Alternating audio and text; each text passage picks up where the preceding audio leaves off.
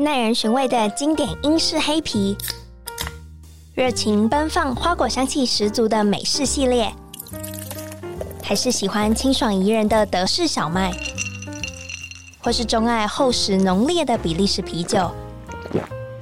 欢迎收听《深饮啤酒》，陪你探索来自世界的精酿啤酒，让我们一起从微醺中学习吧！Cheers！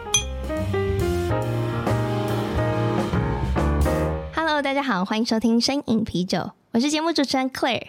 今天邀请到小泉酒屋的阿邦，相信在台湾喝精酿很久的人，可能都听过或是访过他在西门町的精酿啤酒三轮车。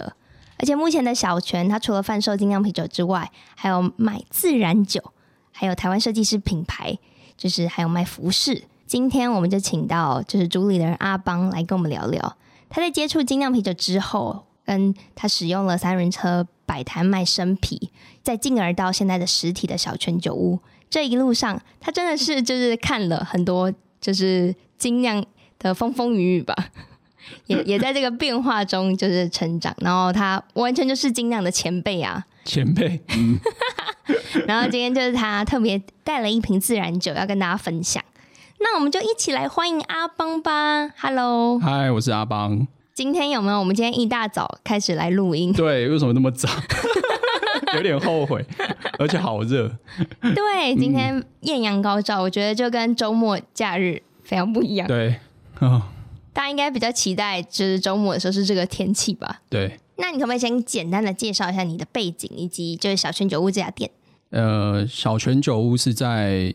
中山公园就仁爱路四段的一间 bottle shop，然后是挑选了精酿啤酒啊、自然派葡萄酒、果实酒、清酒等瓶装的外卖，然后还有一些酒类的周边的，比如说杯子啊、开瓶器啊这些的的选品的服务，这样子。OK，那我蛮好奇，就其实我那天就第一次去小泉酒屋的时候，我就很好奇，哎，你算是品相少的？对，因为我们是希望说。酒都可以放在冰箱里面，嗯，啊，冰箱的位置又有限，所以我们就会尽量挑选，然后主要是自己喜欢，然后附近的客人的接受度也高，然后可能没有那些那种很厉害的大酒，嗯，但是都是我们自己平常喜欢喝的，当然有类型上的喜好，然后或是随着季节会有类型上的喜好的挑选，所以品相都没有到很多，但是有进口有台湾的这样。OK，所以其实你比较像是一种选物店。对对对对的概念，对，选物店都有做过我们的挑选啊，就不可能什么都摆这样子。嗯，嗯，那我们现在就来讲古。有我准备一些以前的那个古物文史资料，超级酷。呃，没有，我第一次就是认识你之后就发现哇。你真的懂了很多我在谷歌上看到的资讯。没有没有，虚长几岁，其实还有更上古神兽，你没有遇过。对，那我先介绍一下你自己喝精酿啤酒的时间多长了？喝精酿，其实刚开始喝的时候还没有“精酿”这个词，比较像是比利时啤酒。嗯，就大概可能大学的时候就很喜欢喝啤酒，然后就比如说 Seven 啊，或者全家会有那种啤酒节，嗯，那你就会把每一种啤酒。就那种罐子很帅很漂亮，就全部都买喝喝看。然后那时候也搞不懂中间的差异，就觉得嗯，这个好喝，这个不好喝。然后毕业之后就有开始看到一些咖啡店会卖比利时啤酒啊，都是啤酒，就想说试试看啊。那时候就觉得就是一些比较重的，对，就是比较特别的。所以是那个时候开始，就是也没有再分精酿不精酿，就开始喝。OK，那我想问一下，那个时候的物价，一杯精酿啤酒或一瓶大概要多少钱啊？那时候的一瓶大概如果是内用，可能是也是一百八，可能跟、哦、现在差不多。对对对对对，或是看它的形态，可能是两百、一百八、两百，就是一个就比如说 Duvel 或者是那样子的，嗯、呃，或是什么黑金龙那样子的比利时啤酒。哇，原来黑金龙在那个时代是非常红的。对对对对，就要写一个什么九千嘛，还是三千、嗯，忘记了几千，然后大家就觉得哇，那个数字很强，然后又很重。然后大家就会觉得说，应该展现一下自己的那个酒量啊，或是 对，那时候就想尝鲜，就会试试看。OK，可是我觉得喜欢一个东西到真的很着迷，到就是变以它为工作这件事情，其实差距很大。嗯，就是刚开始喝的时候也会遇到，就是哎不喜欢的，像有一次自己去吃饭，然后遇到在师大附近有那种意大利面店在出清啤酒，就买回去喝，就想说下班回去，然后就凉凉冰冰的，就直接瓶子开了就喝，结果就觉得哇，怎么这么酸？然后是坏掉，然后后来才知道那个是女爵、女皇爵。我原本还想说要拿去退货，但是就是经过这个，如果你还可以过得去，然后开始有认真上网就是了解啊，会越来越理解背后的文化的时候，会突然有一天就会着迷，就会喜欢上。OK，所以你一开始都是靠自己就是找国外的资讯嘛，然后去理解啤酒嘛，还是当时候是怎么样的一个契机让你加深于对它的认识？呃，那个时候因为喜欢啤酒，然后开始会去。找一些没有喝过的，就不满足于就是超商啊或者是超市的啤酒，嗯，然后喝了一些之后会上网开始，那时候刚好脸书的社团也开始有，就是精酿啤酒俱乐部，所以会在里面看到一些人分享啊，然后提出一些问题这样子，然后也有一些啤酒节开始出来，像二零一三年的那个皮尔革命，嗯，然后那个时候就开始知道说哦有这些品牌。然后开始知道一些风格，大概有听过，比如说第一次听到 IPA、Stout，开始知道，不然之前都是也是哦白啤、黑啤这样去分。OK，嗯，你这边的文献应该就是当时候的资料吧？对，有一些有那时候的票根，有二零一三年的，快跟我分享一下。我们现在正前方有一叠资料，看起来有报纸。报纸是那个时候喜欢到有些周末版有介绍精酿啤酒，就把它留下来。然后里面有一些，哇！当时候这是什么时候？二零一四年七月二十六的《自由时报》的周末生活版，对，里面有介绍 Delirium，然后我看得出来的啊，还有那个敦可 Asahi Dry，这个是很久以前的。啊，Samuel Smith 的。你看里面有一些照片，这个里面，因为那时候要找这个周末版，还找了一下，而且这个还整个泛黄哎，对。快已经八年了，有有有，上面很多前辈的照片。那个时候应该是刚出现“精酿啤酒”这个词，嗯。的时候，其实蛮完整的介绍哎，从酿造流程到酒品的单一介绍。对对对，那个时候的，就是资讯来源真的要从报章杂志啊，然后网络上可能还没有那么多，然后不然就是要买实体的书介绍比利时啤酒的。哦，不好意思，就在那边读起报纸来了。哦。然后那时候，像这个是那时候皮尔革命社团，那时候你有看过？有，它是一张就是啤酒地图，然后里面也介绍了很多店家。嗯、然后我们那一天就是跟你聊天的时候，我们还一一细数哪些店家的存亡。对，或者是变迁啦，有一些都已经换名字。对对对对对，新一代的。那我问你哦，这边有细数，大概这边有大概二十几家店家。嗯。台北以前你是最常去哪一家？最常去应该是小破烂，因为就在我们家旁边，就是这个咖啡 Junkies，它是咖啡店。它现在的店就是以前有两家，同时时候有两家，现在只剩下在应该是木栅叫小废墟、嗯、哦，同一个概念的。对对对对对对对，它就是用一些比较美式，然后手工感的那种装潢，然后都是老板自己装修的，很漂亮。对。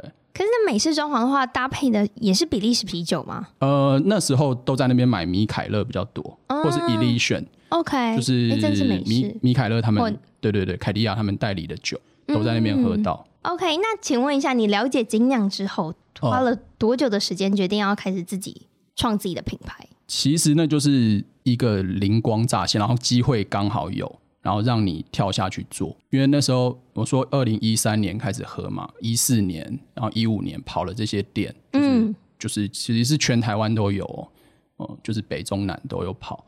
然后有一天二零一六年的时候，那个有一个朋友就在西门町的咖啡店前面说有一个空位，然后可以摆一个移动式的的摊位。他那时候也没有说是三轮车，嗯嗯，然后我那时候就想说，哇，我那时候很喜欢，刚开始有精酿的生啤。所以就觉得说，如果有一个精酿的生啤，然后用移动的方式在西门町的巷子里面，这样那种感觉应该蛮好的，就是很像那种去国外就站在路边喝酒的那种气氛。嗯，所以就决定来打造一个。所以你是自己组装这台车的吗？呃，自己设计，呃，我们自己画图，然后当然有找师傅，然后再帮我们看着怎么做。对，当初也想很久，因为你自己要从零开始很难，嗯，所以那时候就找到一个在附近那个文昌街有一个 Congress 咖啡，然后他也是用一台三轮车开始，然后我去那边喝咖啡就觉得，哎，这个三轮车很不错，啊，然后我就问他，然后他是说在台南永康有一家餐饮设备行叫大汉，他们家做的做工都很不错，然后就去那边去台南住了一两个礼拜。然后跟着那个师傅在工厂，然后就跟他讲说，我这里要就像装潢一家店一样。所以，请问一下，脚踏车是先买好的？没有没有，脚踏车是那家大汉本来就有在做的。OK，他有做脚踏车，呃、他有做脚踏车，只是你要的型、你要的尺寸，因为里面要放冰箱啊、生皮设备，要符合那个，所以你要当面跟他沟通。OK。哦。我现在的唯一能理解，你要装一个生皮的，就是冷却系统跟桶装。嗯、请问一下，这个脚踏车是骑得动的吗？它骑得动，其实它真的骑得动。然后只是上坡的时候，只要一点点坡度就要下来用推的。所以我们常常讲说，我是推车的，不是不是骑车，不是骑脚，这太难了。而且，其实台北市的脚踏车道，我们那时候从西门町到现在新一区，嗯、那都是用推的啊。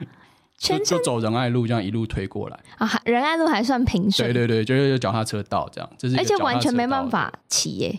可以骑，就是你开始突破最大最大摩擦力的时候，对对对，然后它就停，它就一直往前。然后如果遇到一点点上坡的时候，你就会停住，然后就下来用推的让它过去，越过那个，然后你再继续往前骑。哎、欸，那那个三轮车上面有几个那个 tab？两个 tab。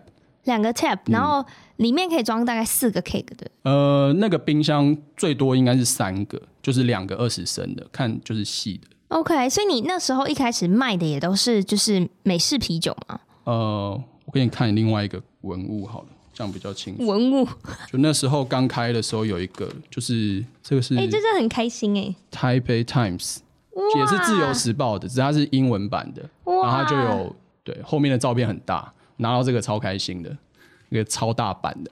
对啊，你这个看起来超帅的。对啊，对啊，所以我那时候全台北收集，然后说谁有这个，因为这不是每一家超商都有，所以就大家叫大家帮我收，就只有只有应该是只有这一面，啊，这一面。对对对。所以就是那个这个 Taipei Times 的人特别去帮你拍。对，这个也是吉姆介绍的，这个记者。OK，呃，所以你是吉姆老爹的吉姆。所以你那时候也有卖，就是台湾精酿啤酒。那时候是吉姆刚开始的时候。对对，同时，甚至他那时候酒厂应该还在测试，跟我同时开始，二零一六年初。所以那时候吉姆有时候会来，然后跟我讲他们最近在试什么酒，这样。哇，哎、欸，我觉得这个很值得收藏，这个可以，这个这个这个有这个有收蛮多份的。对，哎、欸，台湾精酿啤酒俱乐部有出过一个。手册哦，对，这是二零一四年的，啊你刚刚看那个是二零一三年，他都在皮尔革命有一个摊位，所以他都在那边发。那请问一下，就是我我能理解品牌方有摊位，那请问这种社团型的摊位主要是要干嘛？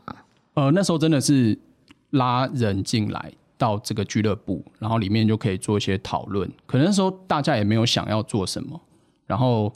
在推广精酿啤酒，这些代理商就会在里面放讯息，所有品酒会啊，会有酒具啊，都在里面。那时候还蛮常办实体的酒具的。请问一下，因为我从来没有参加过，请问酒具是一个怎么样的概念呢？呃，呃，比较正式，应该是我的印象，那时候还是客人的时候，代理商有新的酒进来，然后他会就是呃说啊，我们这次有这些酒，然后可能用一个价钱。就你像葡萄酒也会办这种品饮会，嗯，就是就是五百块，就是三百块，你就可以喝多少支这样。OK，然后有时候会有搭餐，也蛮有趣的。真的很像就是威士忌啊，或是烈酒。对啊，对啊。其实现在可能疫情的关系比较少，比较少。对对对对对。像是我们店就会办这种新酒发表会，可是纯粹就是不太会对一般消费者，而是对一些媒体，就是、嗯、就是曝光房。对，那时候还没有 KOL 这个观念。那在摆摊的过程中，你刚刚提到你在就是经营三轮车的时间，嗯、大概是多长的时间？呃，三轮车是二零一六年开始嘛，然后摆到应该是二零一八年，有换过几个地方。OK，呃，二零一六年开始到二零一八年是都固定在就是西门西门町，对，然后中间有做一些转换。那在这过程中，你有没有比较印象深刻的就是人事物？因为我相信。这种小店的形式会吸引很多奇妙的人。对，其实三轮车最大的特点是它没有它没有门，它真的就是摆在一个大家会经过的巷子，空旷的广场，空旷广场，所以那个客人就是他经过的时候比我跟你的距离还近，他就每天这样子很多也没有到很多，因为是一条小巷，所以就经过人会过去。然后那时候很多那个中国观光客，然后就会经过，然后超多人问路的，他就说：“哎、欸，师傅，师傅，那怎么走？怎么怎么饭店怎么走？”我就说：“我不知道。”所以那时候很多那个客人都叫我师傅，就是这样，谢师傅。所以你主要没有在给他们推啤酒，而是在帮他们。他们会问路嘛，然后你就可以看全世界不同的客人，他们的个性不一样。日本人就超客气，他真的就只是想要问路，可是他就是硬买一杯啤酒。就是就是会有这种客人，然后也有那种韩国大学生，然后一群，然后就突然有一个辣队就停在我的摊位，然后就说一杯，然后他大概只花两秒钟喉咙借过，然后就然后就继续再跟上，有付钱了，他就继续跟上他的队伍，这样就经过就过去。哇！其实那种模式真的很好玩，就是你摆的是摊位。那你当时候决定就是不再继续做摊位的原因是什么？其实那个地方它有其他的规划，就没有再做租。然后也找不到适合的地方。哦、嗯，所以如果有适合的，其实你是愿意做下去的。其实可以啊，或是那个模式可以再调整一下，让那个环境有一些更改啊什么。我是蛮喜欢那种在路边的那种那种模式的。嗯，嗯，而且其实我觉得这种小店如果有几张椅子，我就觉得很 chill。就对，那时候有，而且那个椅子也是附近捡来的，就是有那种小破烂的感觉。对啊，哎、欸，很符合你整个轮车的风格。对对对对对对对对对，就是希望是说很自然的，就是融入生活之中。然后那时候也有一个印象很深刻，是一群英国人，嗯，然后他就看到有啤酒，他们就六个人，然后每个人就坐下来，就围着那个桌子，然后就一人点一轮，一人请一轮。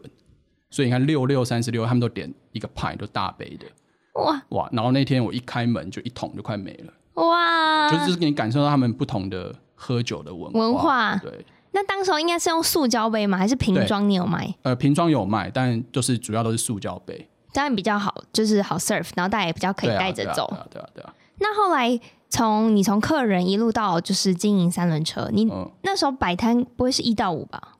呃，其实是只有礼拜，我记得是礼拜二固定休，就是固定休一天。你一个礼拜工作哇，很多天哦。对，但是是当做自己也喜欢，然后就是也很多朋友来。对，有时候不摆摊，礼拜二也还是会去看一下。你说那个去，去清洁一下或者什么？其实你等于是每一天都环绕在跟啤酒有关的食物上面。对对对。那你有没有自己开店之后会比较不喝吗？会比较不喝吗？嗯、就是我我这么讲好了，呃、我觉得比如说没有在酒界工作，你可能什么？五六日都一定会去哪里？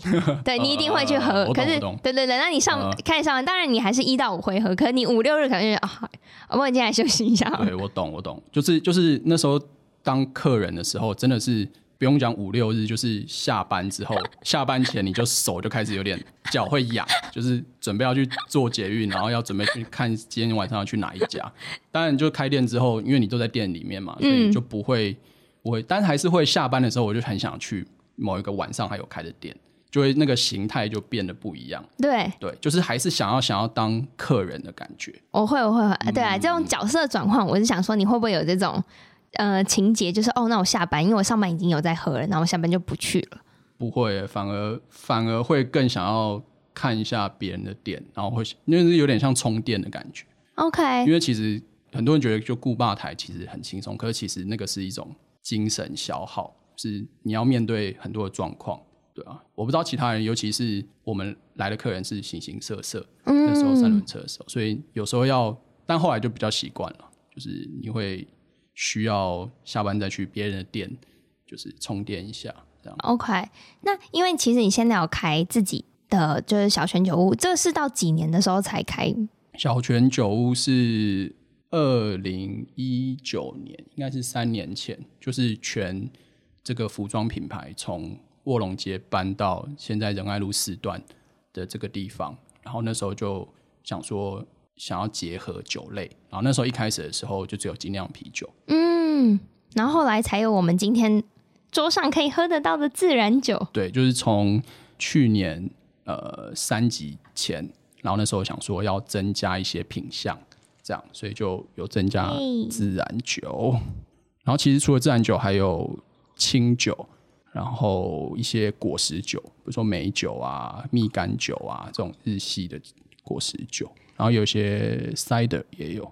你可以帮我们介绍一下今天拿到的，就是我们现在正在品的这一款。今天这个是乔治亚的陶瓮白酒，呃，然后我会选这支是今天蛮热，然后想要喝一个白酒，很轻松喝的东西。然后他们家我觉得很特别，是这个代理商已经专门进自然酒为主，然后他们其实进了很多自然酒都是那种车库型的，很小的。酒酒庄，甚至就是一个家族在这，可是这个是车库中的车库，他真的就是夫妻两个，他们村长 Soso 跟他的太太，然后还有他儿子三个人做的这个酒庄，呃，然后他们从来没有出口过到其他国家，这台湾是第一个出口，甚至他们也都没有网站，没有这些行销的东西，他就是在地，对，他就是真的就是。他们从二零一五年开始把他们自己在喝的东西装瓶，然后拿到市面上，就是拿到乔治亚的市面上去卖。然后在今年的时候开始有人找到他，然后台湾是第一个把它代理进来的国家。嗯、OK，哎、欸，那这样子这么微型的，你知道它大概年产量可以到多少吗？年产量实际我不知道，但是绝对是比如说两千瓶、三千瓶左右这种很微型的产量，嗯、对。哇，居然可以在就是现在喝到！对，而且它只酿一款酒，就是他们的自己的那个庄园、自己的那个葡萄园里面的这个原生品种，只酿这一款酒，然后就没有了，它就只有一个单一产品。对对对对对对对，好酷哦！然后它是用他们家，就是他们传统的酿酒法，就是一个很像蛋形，底下尖尖的陶瓮，然后那个陶瓮会埋在土里面，然后我们就把葡萄就是丢进去，然后让它自然发酵。没有添加其他东西，然后上面的酒再把它捞出来使用，所以是一个你可以说是一个可能是最古老的葡萄酒的制作方式，嗯，很有可能八千年前就是这样子的味道。欸，那当时候的人其实喝的很轻盈，不知道啦，可能现在还是比较多的那种控管很轻盈嘛，嗯，哦，对啊，因为，因为我记得啤酒就是比较早期人喝的啤酒，比较像是我们现在遇到的 porter Stout，哦。可是如果你说那么早之前的自然酒，我以为成色啊或者风味会再更厚重一点哦，因为这个是泡皮没有那么久。如果他们更传统一点，那个橘酒，就像上次在店里面喝的那个，它那个泡皮会再更重一点，风味会再更厚重一点。我想问，什么是泡皮呀？就是葡萄，像白葡萄通常不会泡皮，就是直接榨它的汁，然后拿来发酵、嗯、啊。红酒就是有泡皮，所以它就会有那个红酒的颜色。你说整颗葡萄下去，就是连葡萄皮一起，呃，可能是发酵一起熟成这样子。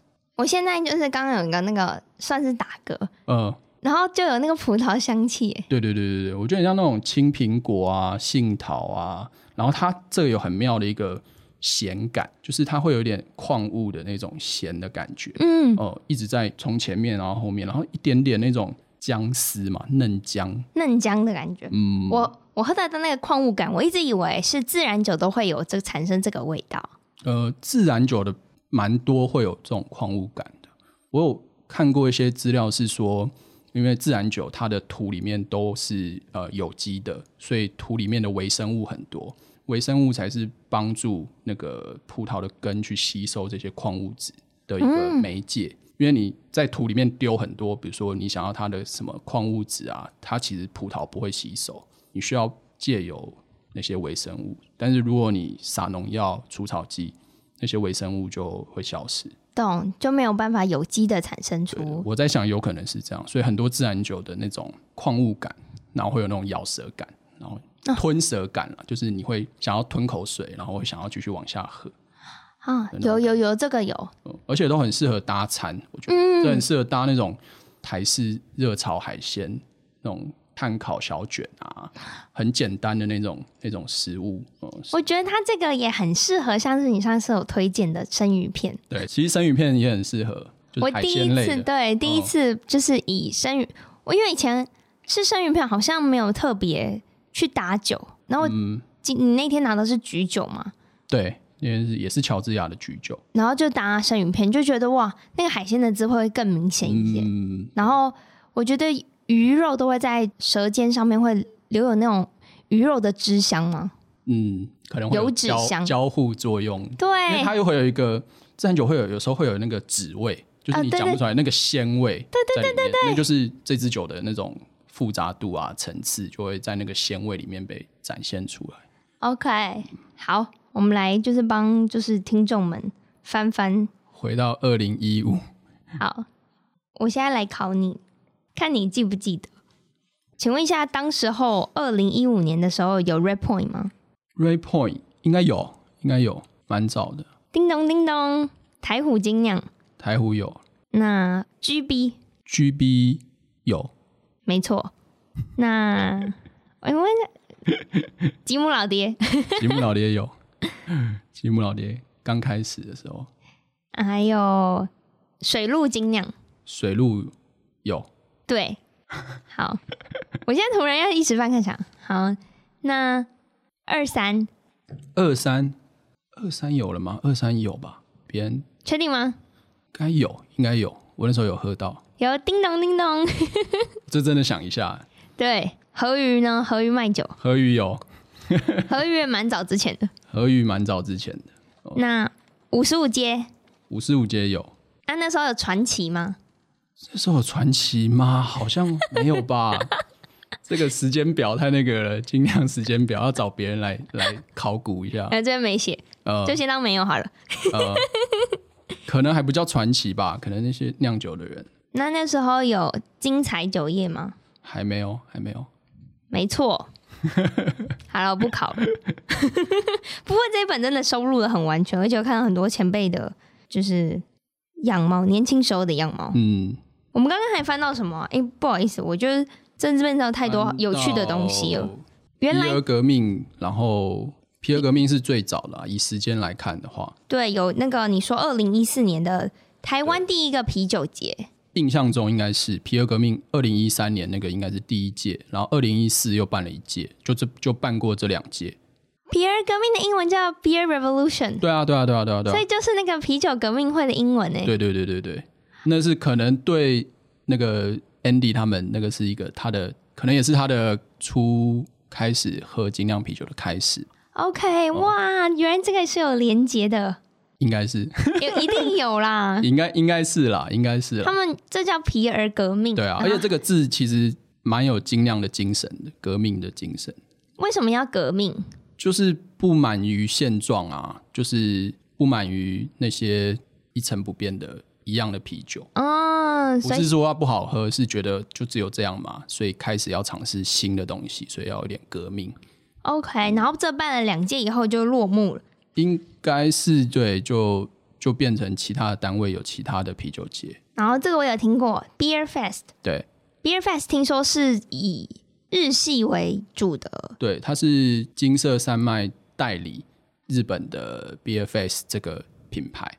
然后也都是用他们的规格模式，然后在台北办，那时候在华山，哇，应该办了两届吧。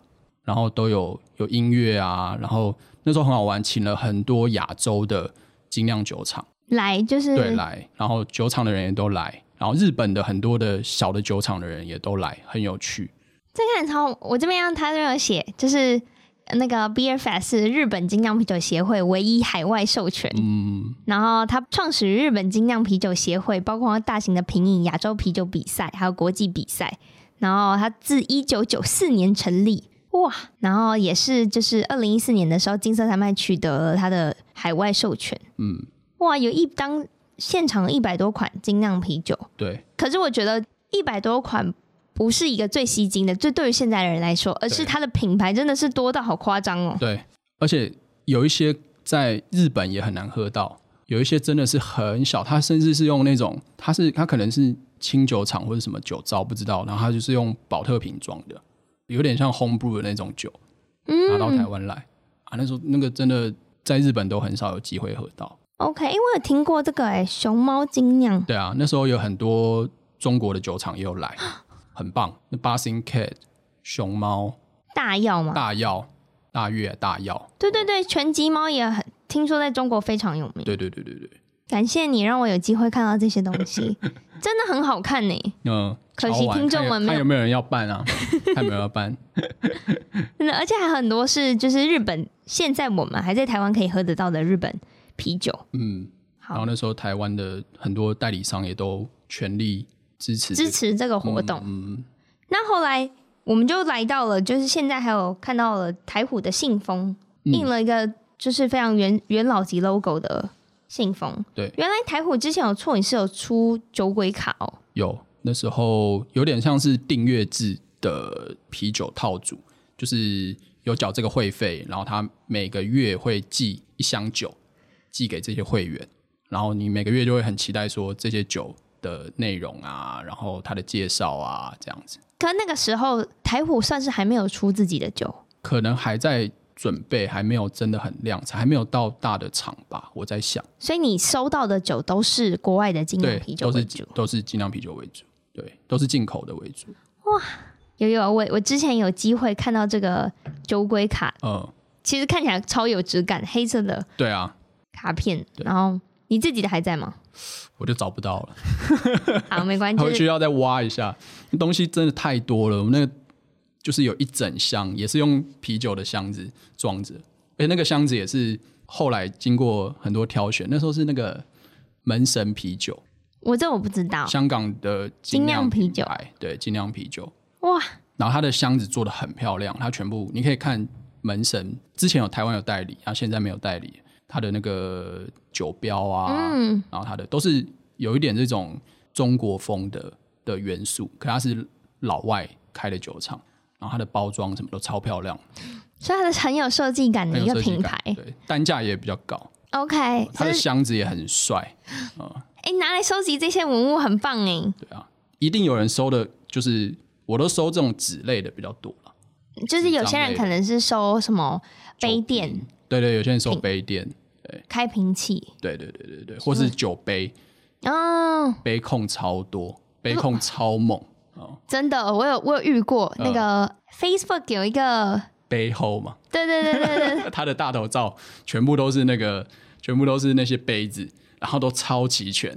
对，我现在想不起来他他的那个账号名字，但是他的那个哇，如果有机会看到他的那个收藏，超猛超厉害。那时候是在一个活动遇到他，然后就发现哇，收藏杯子，你家有多要需要有多大的空间呢？对啊，而且他收的很完整哦。他不是说我这个酒厂有，他是要这个酒厂的所有的一系列的不同的杯子，而且美式的、德式的、比利时的都有，比我们店里还齐全。我，我，我超佩服他的。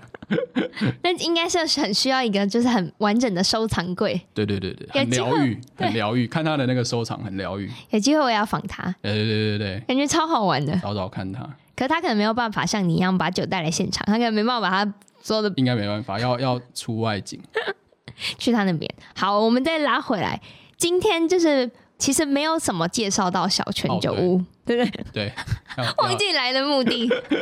没关系啊，聊一下。大家可以来小泉酒屋买酒。我想问，小泉酒屋是一个选，刚刚已经很明确的知道它是一个选物店的酒类品牌。对。那另外一个呢？你刚刚说的服饰品牌全，对，你可以简单介绍一下全吗？因为我觉得这是一个很新的概念，就是我目前在。好像在没有遇过，就是复合式，可是以服装品牌为为主的。呃，会把全跟就是全 T R A N 这个服饰品牌，是因为我女友在那边工作，嗯，然后搬到新的位置的时候，觉得那个位置很适合跟酒类文化做结合，所以那时候就有规划一个空间做酒类的贩售这样子。然后全这个品牌的设计的概念，也就是。日常之中带入呃设计感，带入你的观点，这有点像我们选酒的概念，所以就觉得这两个概念的结合会蛮有趣的。嗯，所以就做服饰，然后其他配件的选品可能有一些，或者是家饰的选品有一些，但是酒类的选品就比较少，所以那时候就想说来尝试看看，就是呃，如果是喜欢泉或是购买泉的。客人，那他可能也可以在小泉酒屋挑到他喜欢的酒类，这样子。那你目前观察下来是怎么样？呃，蛮有趣，就是大概一半一半，有原本全买衣服的客人，然后他看看酒，哎，他很喜欢，他回头再变成小泉酒屋的客人，也有反过来，就是喝了酒，哎，发现有卖呃服饰，也蛮喜欢的，然后这样一半一半。OK，所以其实两个品牌是会互相吸引的，因为可能会去选品店买酒的人，他可能对于服装的就比较有要求，可以这么说吗？对，然后呃，在比如说这个品牌的，比如说第一眼印象，因酒标，酒标的设计感啊，或是这个它的行销模式是是不是我们喜欢的，也会在这个选品的考量里面，所以这个的风格会渐渐的一致，然后也会观察一下客人的喜好，去做去做调整。OK，哎、嗯，你们店里是可以。就是内用的吗？呃，目前都是外带，然后我们只有在一些活动的时候，呃，比如说跨年啊或者什么，会做一些小的活动，但都是以外带为主。你们店超级适合内用的。对，但是我觉得这也是服装品牌的一个一个感，因为服装毕竟挑选的时候或者是试衣的时候，会比较不喜欢有人在旁边。嗯，对。然后我们这个结合的方式。如果在里面有人喝酒，虽然他没有有意的，可是他会看一下在看衣服的人。对啊，那有时候看衣服的人有点被打扰到，啊，我们之前有考量过这样子。